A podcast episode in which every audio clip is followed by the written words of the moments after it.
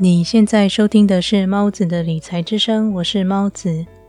我用声音陪伴你管理你的财务，也陪伴你迈向幸福又富足的人生。上期节目，我和你介绍在《有钱人想的和你不一样》这本书当中的第一个财富档案。有钱人相信我创造我的人生，穷人相信人生发生在我身上。前者代表积极并且勇于解决问题的正向态度，后者呢则充满了消极并且逃避的负面态度。这也是为什么有钱人即使失败了，也能够在不久之后重振旗鼓，东山再起；而穷人呢，往往在一次的人生失意之后，变得一蹶不振，灰心丧志。这期节目我将继续为你介绍两个财富档案，分别是。有钱人玩金钱游戏是为了赢，穷人玩金钱游戏是为了不要输。以及有钱人努力让自己变有钱，穷人一直想着要变有钱。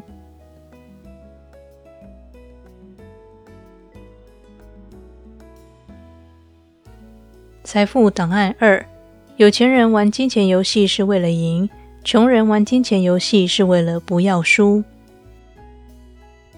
我曾经看过某位年轻的创业家，他在而立之年就有一个上千万美元的科技公司，并且呢仍不断的赚钱。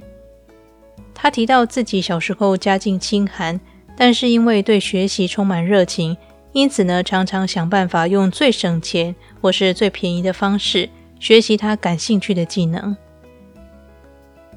长大成人之后，当他打算创业时，发现过去这些学习过的技能都一一的串联起来，在他的创业之路上派上用场。他在创业的第一年，营收就已经达到百万美元。那时候，他问自己：“然后呢？接下来他该往哪里走？”他订立了几个关于企业内部希望改善的部分。另外呢，他生出了一个疯狂的想法。他希望隔年公司的营收能够达到一亿美元。在接受采访的时候，他说：“虽然我们今年度的营收并没有如愿达到一亿美元，但是我们从百万美元的公司晋升到千万美元收入的公司，老实说呢，已经是相当棒的成就了。在这个过程当中，我体会到，如果你把目标定得远大。”那么，即使你无法百分之百达成，你的成就还是相当的可观。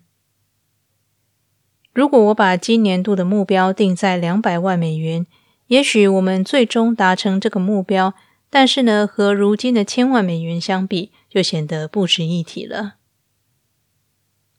这位青年创业家想表达的，和哈佛艾克所说的是同一个道理。富人对于自己的财富目标总是定得很大，而不仅仅是足够付账单这样的程度。人的思想和意念决定生命的样貌和质量，因为我们只会按照自己思考的方式去行动。致力于脑科学方面研究的红蓝教授，他提出了一个非常重要的观点。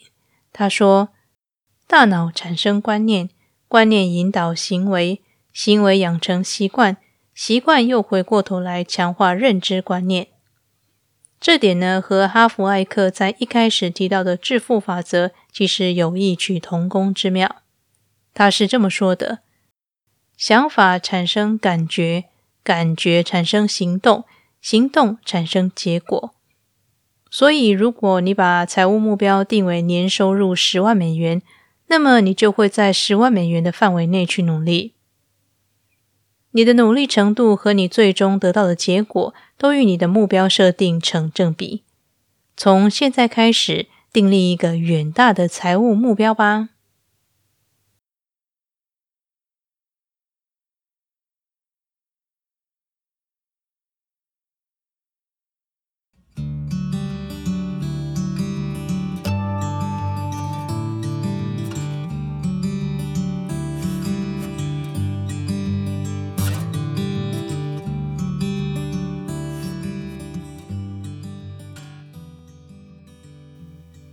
如果你知道有很认真在帮助猫咪的公益团体，他们需要免费的广告，请到 Instagram 发私讯给我。我愿意用音频的方式在节目里穿插猫咪的公益广告，这个是我能够为猫咪做的一点小事。期待收到你的讯息哦。感谢你听完这段广告，也感谢你一直支持猫子的理财之声。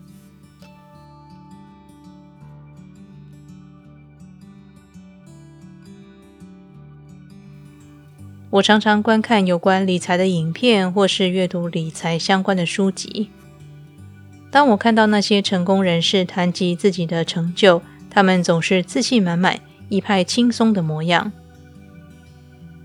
有一天，我忽然想到，许多人之所以无法成功，也许是因为他们把成功想得太过容易了。我们的社会变化很快，网络上也充斥着各种资讯。只要你打开社群媒体，就可以很轻易的发现某个人又张贴了自己旅游或是体验美好生活的照片，让你感到自惭形秽。你看见网络上许多人分享着快速成功，一个月开口说流利英语，或是不必运动、不必节食的减肥方法，让你觉得好像所有事都可以速成，所有事都很容易。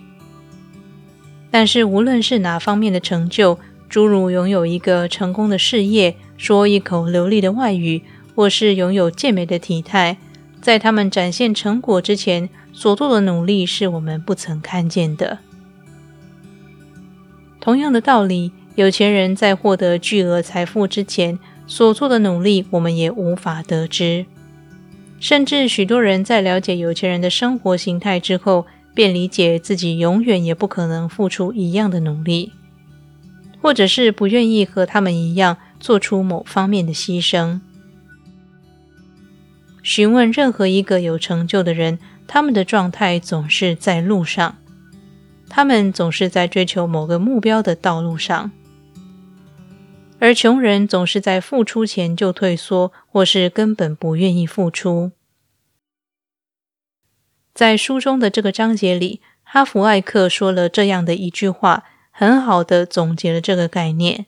他说：“我认识很多在钱这件事上不成功的人，大部分都画出了限度，限制自己可以付出多少，冒险到什么程度，牺牲到什么地步。”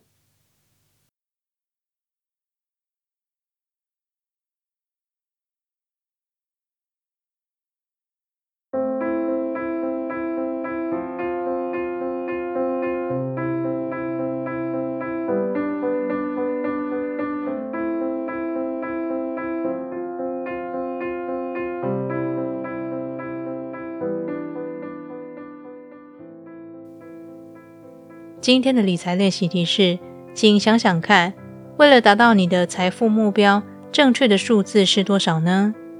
你愿意致力于达到财富目标吗？还是仅止于想想而已呢？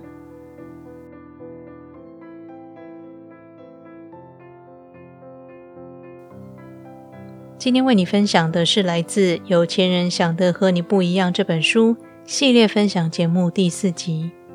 我在本期节目里和你分享了两个财富档案。其实，当你实际付出努力之后，你会很轻易的发现，你最大的敌人不是竞争对手，也不是大环境，你最大的敌人其实就是你自己。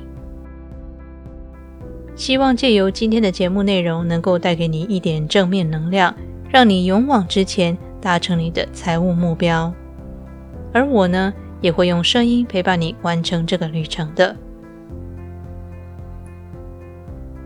那么，这里是猫子的理财之声，我是猫子，我们下期节目再见。